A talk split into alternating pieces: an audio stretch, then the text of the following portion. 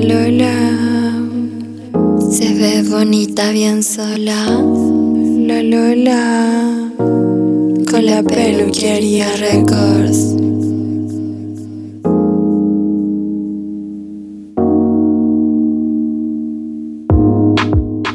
Si eres gorda o flaca, cumbiera intelectual, heteronormada o una poliamor, todas cabemos en este podcast.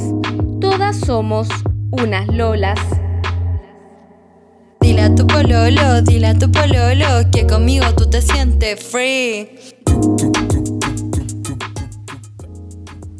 Mientras que el estigma de puta y las leyes contra la prostitución son esencialmente instrumentos de control social sexista, a menudo se ven reforzadas de forma racista y xenófoba para acomodarse a estrategias paralelas de represión, tales como el control de los migrantes.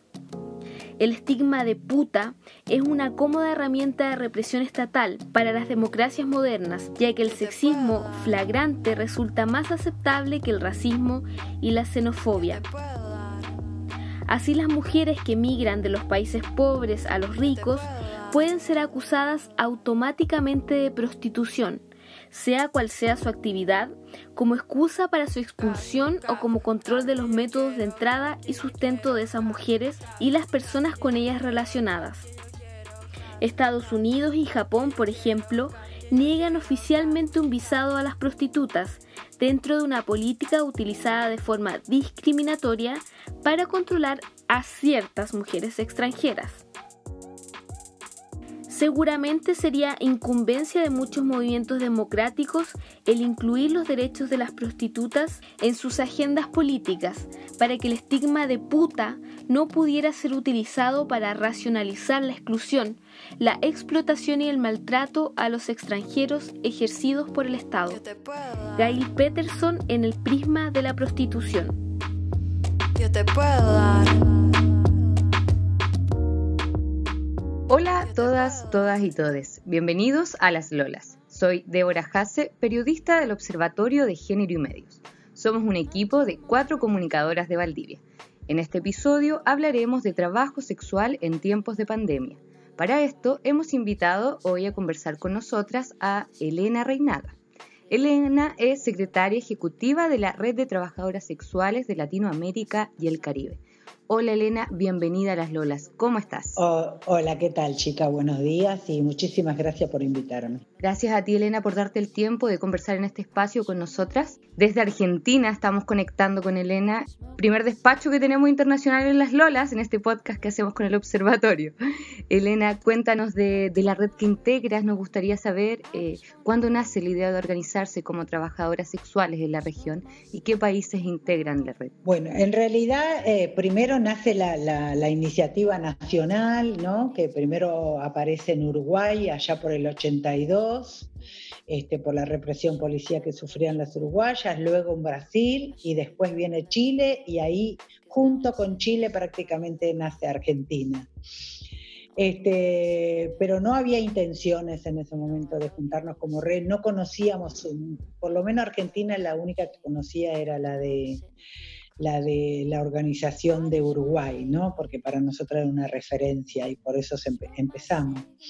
La idea de red fue accidental, diríamos, porque un, un donante eh, eh, holandés este, eh, vio, eh, tenía un proyecto muy interesante casi en toda América Latina, menos en los países justamente que estábamos nosotras, donde había puesto plata durante cinco años para que las trabajadoras sexuales se estuvieran organizadas. Armaron como unos centros que se llamaba La Sala, y, este, y entonces en esos centros las chicas iban a hacerse el test, a descansar, a tomar cafecito, y la intención era que después de cinco años de, esos lugares quedaran en manos de las, de las organizaciones de, la retra, de, de, trabajadoras sexuales. Como eso no estaba pasando, y ya faltaba un año para terminar el proyecto, y este donante empezó a mirar el sur, que había organizaciones que habían nacido de la necesidad propia de las trabajadoras sexuales, y no por la pandemia del VIH-Sida, sino por la fuerte represión policial, decide hacer un encuentro en Costa Rica y invitar entre ellas a Herminda González de Chile, Elena Reinaga, eh, Susana Rivero de Uruguay, bueno, algunas compañeras del sur que sí teníamos organizaciones dirigidas por nosotras, y ahí se conforma la red, ¿sí? Y, ahí decidimos toda conformar la red latinoamericana y que sea de organizaciones que, son de trabajadora, porque el problema... Eh, era que la mayoría de, de los grupos que estaban presentes ahí, porque había grupos de toda la región, no eran eh, organizaciones de trabajadoras sexuales, sino eran compañeras que trabajaban para fundaciones ¿no? en la lucha contra el SIDA pero no hablaban de derechos humanos, no hablaban de derechos laborales, era todo prevención del, o sea, poner bien el condón, hacerse el té, estar cuidadita la vagina para los clientes, ¿sí? Y nosotras veníamos ya de otro lugar. Así que ahí nace la, red latinoamericana en 97. Es una red que ya tiene 23 años de historia, no es menor. Claro, fundamentalmente para, para ser nosotras las que dirigiéramos nuestras propias este, organizaciones, para que dejaran las demás hablar en nombre de, ¿sí? Sí, esa es una de las primeras razones por la cual nosotras nos organizamos. Eh, entrando ya al tema del de, eh, trabajo sexual dentro de la pandemia, es importante decir que las medidas de confinamiento y distanciamiento tomadas por el COVID-19 redujo a cero los ingresos de miles de trabajadoras del rubro, tanto en Chile como en el resto de Latinoamérica. En nuestro país, más de las tres cuartas partes de las al menos 60.000 trabajadoras sexuales que existen son el único sustento de sus hogares. Elena, ¿de qué manera afecta esta crisis sanitaria a las trabajadoras sexuales? Bueno, terriblemente, fundamentalmente porque más del 90% de las trabajadoras sexuales son jefas de hogar no solamente cuidan a sus hijos, sino muchas de las compañeras, esto está, estudiado, lo tenemos sistematizado, la mayoría de las, compañeras no solamente son jefas de hogar y cuidan a sus hijos, sino muchas veces hacen cargo de su padre, hermano, entonces es un desastre realmente. Y esto tiene que ver con la clandestinidad en que estamos, con la falta de la regulación de, de derechos, del derecho al trabajo, del derecho a ser reconocida como trabajadora sexuales, y entonces si hay alguna política que el Estado esté dando para el trabajo informal, eh, a nosotros no nos llega, entonces la estamos pasando muy mal. En el caso, de hecho, estaba leyendo hace unos días de, trabajadoras sexuales migrantes dentro de sus países que envían una mesada, ¿no? Una cantidad de dinero a sus familias que están fuera del país. Eh, se incrementa aún más su condición ya vulnerable de personas que en situación de, de, inmigrantes ya están eh, con ciertos problemas, cierta precariedad, ¿cierto? Y ahora podemos ver que se exacerba esta vulneración de derechos. Exactamente, sobre todo ahí en tu país, en Chile, ¿sí? Porque sabrás que, por ejemplo, la, migración eh, la, inmigración dominicana, por ejemplo, las compañías de República Dominicana, eh, a partir del 2008-2009, cuando se hace una reforma en la ley de en la ley de trata en Argentina, las compañeras le imponen visa, visas muy caras. Entonces, por lo tanto, las compañeras este, empezaron a emigrar para, eh, para Chile. Y entonces hay muchísimas de ahí compañeras, sobre todo allá por Punta Arena, todos esos lugares, hay muchísimas dominicanas que están teniendo, eso es consecuencia también los problemas que tienen económicos, no es solamente el tema de la comida, sino las desalojan de los lugares donde viven, este, no pueden mandar dinero a su familia. Bueno, realmente la están pasando mal la compañía, muy mal. Elena, ¿y cuál es el contexto a nivel latinoamericano de las trabajadoras sexuales respecto a sus derechos? ¿Cuál es la situación actual bajo esta crisis sanitaria? Mira, en, América Latina y el Caribe hispano el trabajo sexual no es eh, legal, tampoco es ilegal, ah, tenemos como un vacío, ¿no es cierto? Claro, está como en el limbo legalmente.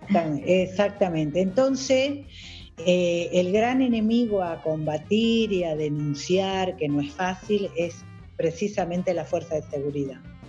No solamente cuando hablamos de fuerza de seguridad, hablemos solamente de la policía, los carabineros que le llaman ustedes, por la represión que, llevan a las compañeras, por el maltrato, por explotación, por sacarle dinero, muchas veces violación, o sea, eh, presionarlas tanto y, que las chicas le den sexo gratis, o sea, realmente lo que ellos hacen es, terrible, ¿no? En toda América Latina es terrible.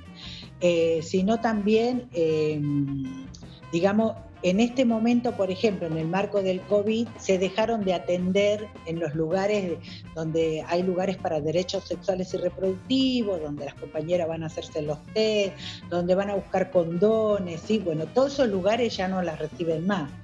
Entonces, este, por eso te digo, no solamente hay violación de parte de, la policía, sino también de todas las instancias gubernamentales, como los servicios de salud, los hospitales, la justicia, que muchas veces la justicia, algunos jueces, viste que las, las, trabajadoras sexuales, sobre todo estoy hablando de mujeres, ¿no? Mujeres sí, este, somos eso, somos personas, nos enamoramos, nos engañan, somos vulnerables por hecho de ser de mujeres también. Por ser un ser humano, ¿no?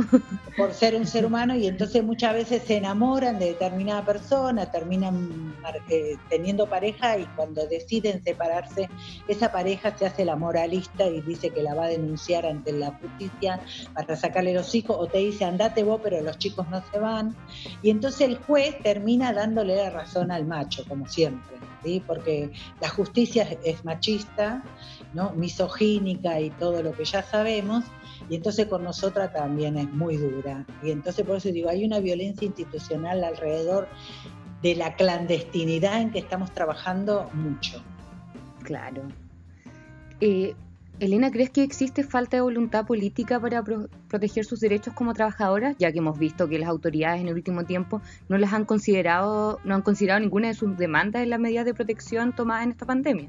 Lo digo porque en el caso de Chile, Elena, pasó hace hace un poco tiempo, un mes o algo así, eh, que el Ministerio de la Mujer dijo que sí habían considerado en sus medidas y que estaban ayudando a las trabajadoras sexuales y después trabajadoras sexuales salieron diciendo, oye, esto es mentira, eh, no nos han ayudado eh, absolutamente en nada y nunca. Claro, claro que eso, ¿sabes qué pasa? Lo que pasa que a veces los gobiernos no saben o no quieren saber que nosotras, como red latinoamericana, estamos en espacios sumamente importantes que se sientan nuestros gobiernos. ¿Sí? Entonces estamos en la CEPAL, que va la ministra, que le dimos la espalda, la anterior, la, que se, la, la primera que renunció, cuando hubo la reunión en enero, todas las mujeres, todas de Latinoamérica, cuando ella iba a hablar, nos parábamos y le dábamos la espalda, porque realmente el mundo está conmovido no solamente por la pandemia, sino por toda la, marcha, toda la eh, eh, que, se miraba como Chile como el ejemplo a seguir en, términos económicos, ¿no es cierto? Y después se destapó todo y bueno, y bueno, sigue siendo un país terriblemente conservador, moralista, hipócrita, digo yo. Porque después vienen acá y tiran la chancleta, todo, ¿sabes? Porque son es así, ¿eh? lo del comen es así. Y yo lo que creo que falta, voluntad política y que se saquen la careta de una vez por todas, porque las mismas personas que, que demandan son las mismas personas que están sentados, porque pareciera que el cliente fuera Pedro, Juan, el albañil, este, ¿no es cierto?, el que maneja los buses, no. Hay diputados que son clientes, hay jueces que son clientes, seguramente no son clientes de la chica que trabaja en la esquina, de la que viene del sector popular, pero sí son clientes de las damas de compañía, de las chicas que llevan en sus viajes, todo eso es trabajo sexual pero en realidad quien se discrimina, quien se pone contra la pared y, todo el tiempo es a la del campo popular, es a nosotras, las que nos paramos, a la que tenemos los ovarios suficientes de habernos parado en la esquina y decimos, acá estamos, trabajamos con nuestros genitales, son nuestros, nadie tiene por qué decir qué tenemos que hacer. Claro, y yo, y yo he decidido por mí misma que quiero hacer este trabajo, ¿no? Exactamente, y tal, tal vez muchas de ellas son consecuencias de las malas políticas, de la falta de educación, de la falta de oportunidades que le, dan, nos dan los países a nosotras las mujeres fundamentalmente, ¿sí? Que si nosotras tenemos algo hoy las mujeres, hablo de todas las mujeres, ¿no? Si tenemos algo es porque nos partimos la madre saliendo a la calle, ¿no? Peleando por nuestros derechos. Este, no, hay ningún gobierno que maravillosamente se levante y diga, ah, hoy le voy a dar un derecho a las mujeres. O hoy en la legislatura la que preside todo va a ser una mujer. Vos sabés que eso no pasa. Elena, y, en nuestra región, si nos puedes contar eh, a nivel latinoamericano, eh, ¿Hay, ¿Hay algún país que lleve de cierta manera, que sea un ejemplo a seguir, que esté avanzando en la creación de políticas de protección para ustedes o, estamos en la región más o menos todos iguales? El Sal no, no, no. El Salvador no, hay algunos que sí, muy poquito, pero algo dan, ¿no? Pero El Salvador, por ejemplo, un país y un presidente más loco que una cabra, perdón la expresión. ¿no? dale, dale, está bien. lado hace cosas muy raras. Este, claro, porque uno, como está en la red, tenés que leer, tenés que mirar, tenés que saber, ¿sí? Quién gobierna, cómo gobierna. Y aparte conozco los países, eh, los procesos de cada uno. Y este, pero curiosamente él sí, El Salvador es uno de los países que ha dado buena respuesta a las organizaciones. Este, le dio como primero, el primer mes que, cerraron todo, porque tuvieron también una cuarentena bastante estricta, eh, tienen, tienen, creo que recién ahora van a empezar a salir, y entonces le dieron un bono de 300 dólares, mercadería no solamente en la, en la capital, sino también en los departamentos, como le llaman ellos, o sea, las provincias, ¿no? donde hay organizaciones de trabajadoras, también ahí hacen contacto con las compañeras. Y ahora, la semana pasada, creo que también le volvieron a dar otros 300 dólares a las chicas. Eh, también, este, bueno, una organización internacional que creo, no me acuerdo ahora el, eh, cómo se llama, que trabaja mucho con migrantes, porque ahí también hay mucho problema de inmigración. También les está bajando mucha mercadería a las chicas. ¿sí? E, ese y el otro es en mi país, mi país, pero no solamente destinada a las trabajadoras sexuales, sino a todo lo que tiene que ver con el trabajo informal. Ha dado un bono el primer mes y este, después dio otro y ahora están anunciando que van a dar otro. Más o menos son unos 100, ciento y pico de dólares, como para ponerlo en, eh, después usted lo pueden traducir, este, no, tampoco es mucho, pero después hay diferentes hay diferentes, digamos, políticas sociales, ¿no?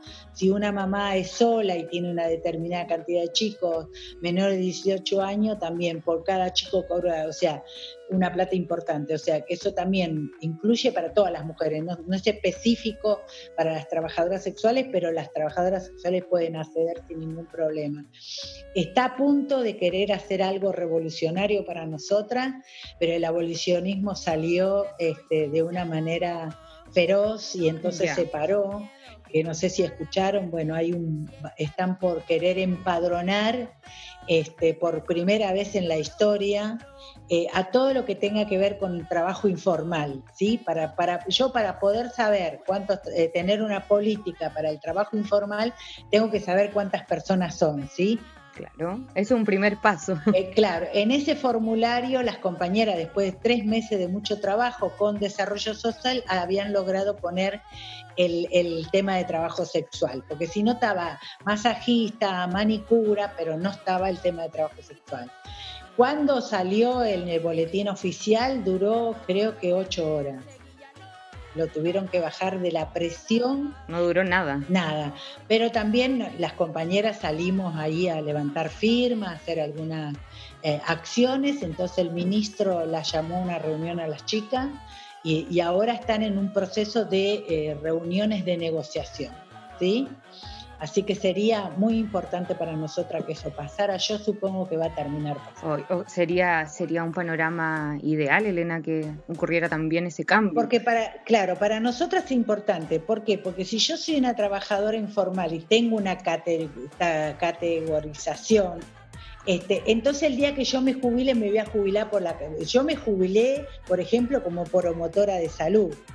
O sea, yo aporté, ¿no? Acá se llama monotributo al, fisco, que es... Claro, pagas tus impuestos, ¿no? Este, yo pago mi impuesto y entonces, por lo tanto, yo me jubilé a los 60 años, ¿sí? Con la jubilación mínima, pero como promotora de salud. Entonces, lo que estamos diciendo, no, yo me quiero jubilar como trabajadora sexual. ¿Por qué? Porque nosotros estamos hablando de que las trabajadoras sexuales se deben jubilar a los 45 años, no a los 60, ¿sí? Pues no, es un trabajo común como, como no lo es de, mucha gente que se jubila mucho antes, como el minero, este, la seguridad, todo eso se jubilan mucho antes. Este, pero bueno, eh, y después poder haber, si hubiesen las compañeras, hubiese sido monotributista como trabajadora sexual, hoy podrían acceder a un crédito que está dando el gobierno a tasa cero, a pagar seis meses después, ¿no? De unos más o menos 1.500 dólares. Y con eso las chicas hubiesen tranquilamente pagar el alquiler, un montón de cosas durante estos meses de pandemia.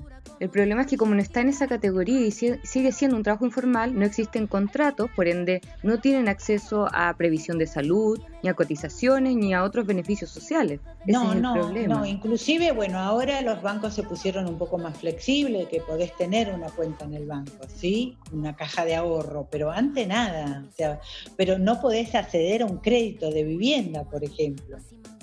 Y después también no podés, no podés alquilar, o sea, tenés que caer en manos de gente que te, te cobran dos o tres meses más de lo normal, de lo común, ¿me entendés? Para alquilar. O sea, hay una serie de, cosas en la cual vos quedás totalmente excluidas por esta cuestión de no, de no tener tu reconocimiento de trabajadora como tal, ¿no? Claro, no hay, no hay una protección social. O sea, eh, ese es el camino que hay que seguir, ¿no? Y todavía estamos bastante atrasados con aquella manera. Tienen los negocios donde las chicas están, ellos se siguen llenando de plata y tampoco pagan impuestos. Claro, ese es otro gran vacío también. Exactamente, entonces decir, ¿cómo? No pagan impuestos, no, no pagas mis cargas sociales, o sea, pero el cuerpo lo pongo yo, porque el 80% la materia prima la pongo yo, pero resulta que vos te la llevas toda. El día que la chica se embarazó, el día que la chica se enfermó y dejó de ir, este, ella no cobra nada, no tiene derecho a nada, ¿sí? O sea, completa vulneración de derechos. Terrible. Elena, eh, vamos a hacer aquí la, pausa musical que hacemos en nuestro programa, en Las Lolas. No sé si pensaste una, una canción para que dejemos para las personas que nos están escuchando, un tema que te guste. Fanática, he sido muy fanática y soy aunque él murió ya de Sandro, lo conocerán chicas, ¿no? Sí, Sandro. Este, Sandro de América. Este, y, la, y una de las, eh, digamos, canciones que más me gustaba y me sacaba honestamente el corpiño, eh, se llama así en, en Chile, ¿El corpiño? Eh. El corpiño, el sostén, el sostén. Ah, vale, vale. Bueno, bueno, acá, acá, era, acá era como muy común ir a, ir a los estadios, ir a verlo a Sandro y todas nos sacábamos el corpiño y se lo tirábamos a él, ¿no? Nunca habrá llegado mis corpiños, pero... Ah, pero hiciste el intento. Claro, pero y aparte porque, bueno, ¿por qué me gusta Sandro? Porque me hace acordar a, a mis épocas de, adolescente, que fue muy dura, pero que era dura porque yo tenía que trabajar de los 10 años que trabajo de, trabajadora doméstica, he hecho de todo en mi vida. Este, y entonces ese, ese momento que, que tal vez yo lo iba a ver a él, pero no porque tenía para pagar para entrar, sino porque me subía a los tapiales y a los árboles y de ahí me tiraba dentro del club. Este, y, me hace, y me parece, sí, me parece, me da mucha, no, sé, emoción acordarme de esos momentos. Genial. Elena, ¿y cuál es la canción que escogiste de Sandro? Rosa Rosa. Rosa todos tus sueños. Ay, dueño de tu amor quiero ser. Ay, dame de tu ayer las heridas. Vida junto a mí has de. Ay, Ay, Rosa, Rosa, eres orgullosa y sin contemplarme tu fe se destroza mientras tanto yo agonizo por ti. Ay, Rosa, Rosa, pide lo que quieras, pero nunca pidas que mi amor se muera si algo ha de morir. Moriré yo por ti. Ay, Rosa. Ay, Rosa.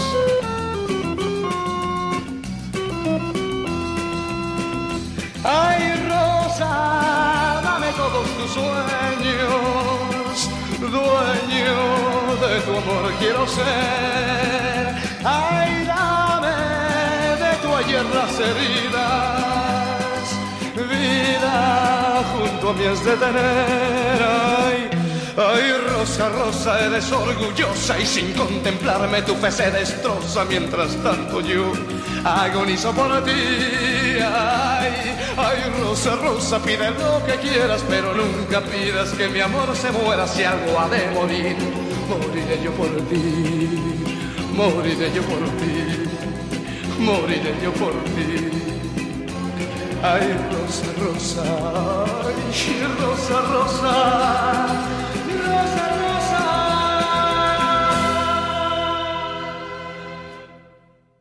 Estábamos escuchando a Sandro, el, el cantante que eligió Elena, nuestro invitado hoy día. Estamos conversando con Elena Reinaga, secretaria ejecutiva de la Red de Trabajadoras Sexuales de Latinoamérica, quien está con nosotras desde Argentina. Elena, eh, ¿cuál ha sido el vuelco que ha dado, ha tenido que dar su trabajo en este contexto? Hemos visto que si bien el uso de tecnología, tecnologías puede ser un aliado para generar alternativas para trabajar a través de Internet, también puede significar exponerse a otros peligros. ¿Cómo ha sido, cómo ha sido el panorama para ustedes ahora? Sí, bueno, para mí como secretaria ejecutiva es un mundo que estoy descubriendo, ¿sí? Porque yo siempre he trabajado en la calle y la mayoría de las compañeras que estamos al frente de la red también, ¿sí? Ahora está viniendo la nueva la nueva, las jóvenes y entonces nos estamos enterando y aprendiendo y también viendo, como vos dijiste, el riesgo que hay con las nuevas tecnologías y lo importante que sería el reconocimiento del trabajo sexual para reglamentar también el tema de la, de la virtualidad para el ejercicio del trabajo sexual, porque hay malandra que terminan eh, robando los videos que las chicas graban, digo, para que el público sepa, las compañeras trabajan dentro de su propio cuarto, se ponen, se visten, este, bueno, le generan fantasía a los clientes, hacen videitos y esos videitos se quedan muchas veces, algunas personas que son, ¿cómo le llaman estos hackers? Los hackers, sí. Exactamente, que son especialistas para andar rastreando esto y terminan llamando a las compañeras, amenazando a las compañeras, pidiéndoles, ¿me entiendes? Chantajeando para que, si la, ¿por qué? Porque hay compañeras... Extorsionándolas. Exacto, extorsionándola, porque hay compañeras que, eh, eh, sobre todo las jóvenes, que están estudiando una carrera, alguna trabajando ya en algún ministerio, y terminan amenazándola. Ahora, ahora le voy a contar al mundo quién sos. ¿Sí? Claro. Y entonces eso le genera mucho dinero. Y entonces por eso digo, otra vez, bueno, yo, yo siempre digo que el prosenetismo se modernizó también. ¿Sí? Y que es muy rápido, ¿sí? Es muy rápido. Por otro lado, también entendemos nosotras que hay un antes y un después del COVID y que sí estamos haciendo un ejercicio de ver todas estas cuestiones y también enseñándole algunas compañeras jóvenes le enseñan a las no tan jóvenes y a las que y a las que sí, pero que no están acostumbradas a trabajar por Twitter ni por ni por las redes. Claro, ahí están este, entre ustedes están eh, ayudando y apoyando con las nuevas tecnologías para que puedan seguir también recibiendo dinero, ¿no? Y lo que dicen las compañeras que trabajan a través de la virtualidad es que ella no le bajó el trabajo, obvio, porque el que está encerrado, te puedes imaginar, ¿no? Y entonces este, ellas están compartiendo con, las otras compañeras que nunca... Pero también hay un problema, porque nuestra población, o sea, las chicas que están más en la calle, la del campo más popular, digamos, les cuesta mucho el tema de la bancarización, porque una trabajadora sexual para trabajar en las redes se tiene que bancarizar y entonces le cuesta mucho, ¿no? No, solamente a las trabajadoras, hay una población que no está bancarizada, que nunca ha ido al banco, que no tiene una cuentita de ahorro, ni nada por el estilo. Entonces estamos haciendo todo mientras no podamos salir este, y después también lo seguiremos haciendo, estamos haciendo ese trabajo, ¿no? De, poderle ayudar, apoyar a las compañeras, capacitando a través del Zoom, usamos muchísimo, estamos usando, bueno, hoy por ejemplo hay una reunión con toda la región a las 3 de la tarde sobre la Agenda 2030, el seguimiento de la Agenda 2030, ¿no? Porque a ver cómo yo estoy en algunos espacios, pero necesitamos que todas las compañeras puedan empezar a, participar y saber de qué se trata la Agenda 2030. Claro, articularse y para seguir organizándose, es muy necesario. Sí. Sí, porque hoy hay muchos eventos, o sea, todos los eventos que había regionales, este, presenciales, hoy los hay a través del Zoom, del webinar, de, bueno, de diferentes plataformas. Y entonces este, es muy importante que las compañeras aprendan a manejar, digo yo, porque yo soy una que, que me cuesta mucho. O sea, ustedes las jóvenes nacieron con el celular. Y cuando uno nace con algo, esto me hace acordar, ¿saben qué? Perdónenme que lo compare mal con el preservativo. Un joven o una joven, este, el preservativo no le cuesta nada, ¿entiendes? Porque cuando nació ya se hablaba de la prevención, del método, bla, Ahora, andar un señor de 60 años a quererle poner un preservativo. Por eso estoy sin novio, ¿me entiendes? Porque no quiere ponerse. Claro, entonces por eso digo, el celular es lo mismo, ustedes nacieron con el celular en la mano, entonces es muy fácil aprenderlo, lo saben. Este, a nosotras las viejitas, como yo de 67 años, y algunas otras menos, le cuesta mucho y también estamos haciendo ese ejercicio de Alejandra hace un trabajo muy bueno de comunicación que nos va enseñando el paso a paso este, para que estén mucho en, las redes, para que comuniquemos lo que hacemos, este, viste, no sé, después te mandaremos un videíto de lo que hicimos el 2 de junio, viste, en homenajear a las compañeras que... En su día, ¿no? El Día Internacional. Claro, el Día Internacional. Lo que no conté es que, que si bien los gobiernos no nos dan respuesta, las compañeras sí le dan. Chile ha dado más de 500, 600 bolsas de mercadería a las compañeras, no porque el gobierno le haya dado nada, sino porque ellas salen a buscar donaciones a los supermercados mayoristas, a la gente que las quiere, diputadas, algunas concejalas, algunas feministas, gente que, realmente está comprometida, sale y pasa por la Fundación Marta y le deja mercadería y ella cada 15 días en un bolso y lo reparten. Y eso lo hacen en todas las organizaciones de la región. O sea, no hay una respuesta del gobierno, pero sí las hay de nosotras. Yo estoy muy orgullosa de dirigir la organización que tenemos. Sí, Elena, de hecho, de eso mismo te iba a preguntar en qué se encuentra la red de ustedes hoy en día, porque si bien los gobiernos, como bien tú dices, no hacen mucho, no las están considerando, sí hay instancias colaborativas entre ustedes mismas, que eso es muy bueno para apoyarse dentro de este contexto. Me imagino que están en, un constante eh, contacto entre, países, eh, no sé si hay países que están en, mayor dificultad. ¿Cómo lo has visto tú? No, sí, tenemos grupos, nos hablamos, bueno, hay con algunas que me hablo todos los días. Este, se supone que yo debería dejar la computadora todo a las 5 de la tarde, pero a veces son las 9 de la noche y le estoy... Y todavía estás trabajando.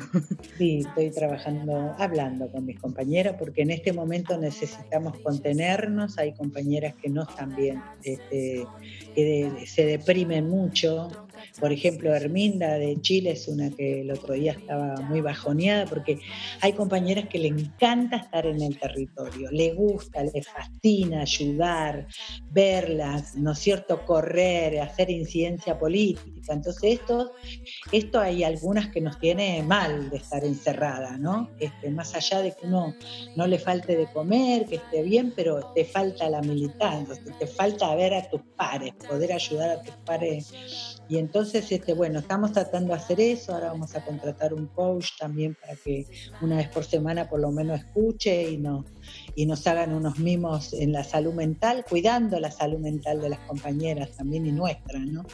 Así que estamos en eso. Y en términos regionales, eh, la que yo te diría la que no peor está, bueno, Chile en términos de, digamos, peor el pueblo chileno está mal, ¿no es cierto? Y eso creo que le afecta a las compañeras ver las noticias y la cantidad de gente que muere por día y la y el gobierno sigue mirando por otro lado. Pero después tenemos Honduras también que está muy mal, Perú está muy mal, sí. Las compañeras también, las cuando las llamas te das cuenta en el tono de voz, ¿sí? Y te lo dicen, ¿no? Y eso a uno le parte el corazón. Y después en términos políticos, bueno, participando en todos lados y recogiendo lo que hemos sembrado durante 20 años, 23 años, ¿sí? Porque hoy la gente si tiene algún donante, si tiene, no sé, 10 mil dólares para que podamos comprar mercadería, cuando yo digo 10 mil dólares, vienen a ser, no sé, 600, 700 dólares por cada país, ¿sí? Entonces no es tampoco la, pero para una red latinoamericana no es mucho 10 mil dólares, pero hoy en este momento sí lo es para las compañeras. Entonces no es que yo lo voy a buscar, terminan llamando, por eso, por eso digo, estamos recogiendo lo que hemos hecho en 23 años, que somos una organización presente de verdad, ¿sí? que estamos ahí salva, salvaguardando y ayudando a nuestras compañeras. Y eso lo ve el mundo, no solamente lo ve Latinoamérica, el mundo lo ve, ve que hay una red que realmente está ayudando a sus pares, denunciando, demandando, porque como verás nuestro Twitter, Facebook, no, no para de, de hacer cosas. Sí, es impresionante cómo están deconectadas eh, esta red con todos los países de, nuestra región. Elena, te quería preguntar para ir cerrando esta entrevista, eh, ¿cuál es el panorama eh, quizás en comparación con otras partes del mundo? Son, en, otras, en otras latitudes pasa lo mismo con el trabajo sexual en cuanto a derechos. No sé si en Europa estará más avanzada la cosa. ¿Cómo lo ves? No, Europa no estaba. No, ¿sabés lo que pasa? Que, que nosotros tenemos un enemigo en el mundo común, ¿no? Este, que es la, que es bueno, uno es la policía, la fuerza de seguridad, pero el segundo, y lamentablemente, es el abolicionismo. Entonces, cuando las compañeras dan un pasito, este, se te viene, porque el abolicionismo está en los gobiernos, está en la legislatura, está en el Congreso, está en la, en la Comisión Interamericana de Derechos Humanos, está en la CEPAL, está en todos lados. A veces están las militantes, o sea, las activistas, y a veces están las funcionarias. Entonces no es fácil la vida para nosotras. Hacemos cosas impresionantes, pero nos topamos con algunas paredes este, con una moral terrible, falsa moral para nosotras como le decía, que bueno, que el abolicionismo eh, nos pone mucha barrera en la comisión, en varios lugares, eh, pero también decirle que comparada con otras regiones del mundo, América Latina está muy avanzada, ¿sí? Pero gracias a la lucha de nosotras. Totalmente. Gracias, a la, no es porque nos regalaron nada, sino porque nosotras nos unimos, somos muy disciplinadas, bueno, tengo mucho que ver con la disciplina, este, pero no, y sí, pero yo siempre digo que la revolución se hace con disciplina, ¿viste? No tener disciplina, difícilmente te respeten los demás y bueno. Este, eso es todo un trabajo que tuvimos que hacer. Pero, por ejemplo, acá tenemos cuatro sindicatos reconocidos legalmente por los gobiernos. El primero fue el de Colombia, luego Guatemala, Nicaragua y Perú. Y ahora con la pandemia se nos frenaron este, los otros que, bueno, Chile va, a ir en ese proceso también. Así que eso no, no lo vas a ver en otra parte del mundo. Estamos en instancias, eh, digamos, de incidencia política como la OEA, la CEPAL, ¿no? Beijing, Foro de Igualdad, hay un montón de espacios donde nosotras tenemos lugar, tenemos voz, tenemos voto, aunque a veces este, sea muy difícil que se apruebe algo que nosotras estamos proponiendo, pero... Pero ya están dentro, ¿no? Eso es un avance. Obvio, a la retra... Este, por ejemplo, en enero, cuando se hizo lo de la CEPAL, acá el Foro de las Mujeres, ahí en Chile, este, la organización, las mismas feministas lo decían, la organización más vista en la CEPAL en este momento y admirada, más allá que haya otras que no acuerden este, con el trabajo sexual, me lo han dicho en la cara, ¿eh?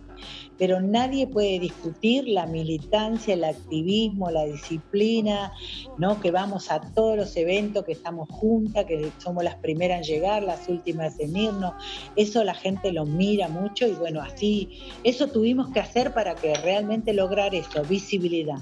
Bien.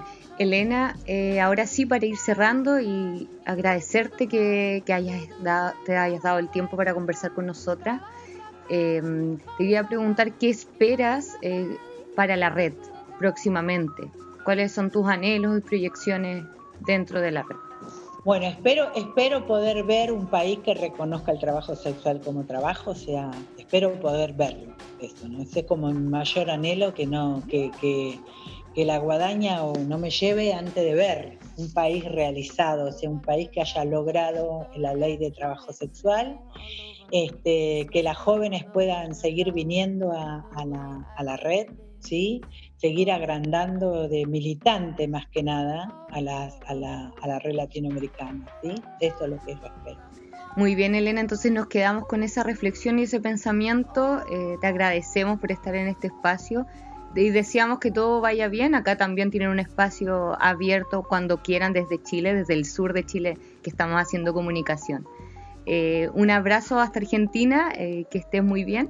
¿Quieres dar algún saludo y despedirte? No, fundamentalmente toda mi solidaridad a, a vosotros, las chilenas y los chilenos, ¿sí? que, que, que podamos salir pronto de esta pandemia que, el país se ponga de pie y su economía también se, se, transforme, que tengan gobiernos que realmente los represente a todas las chilenas y los chilenos. Así que los amo y las amo. Un gran abrazo hasta Argentina entonces, Elena. esto ha sido eh, Las Lolas. Nos vemos en un próximo episodio. Adiós. Este podcast es producido por el Observatorio de Género y Medios.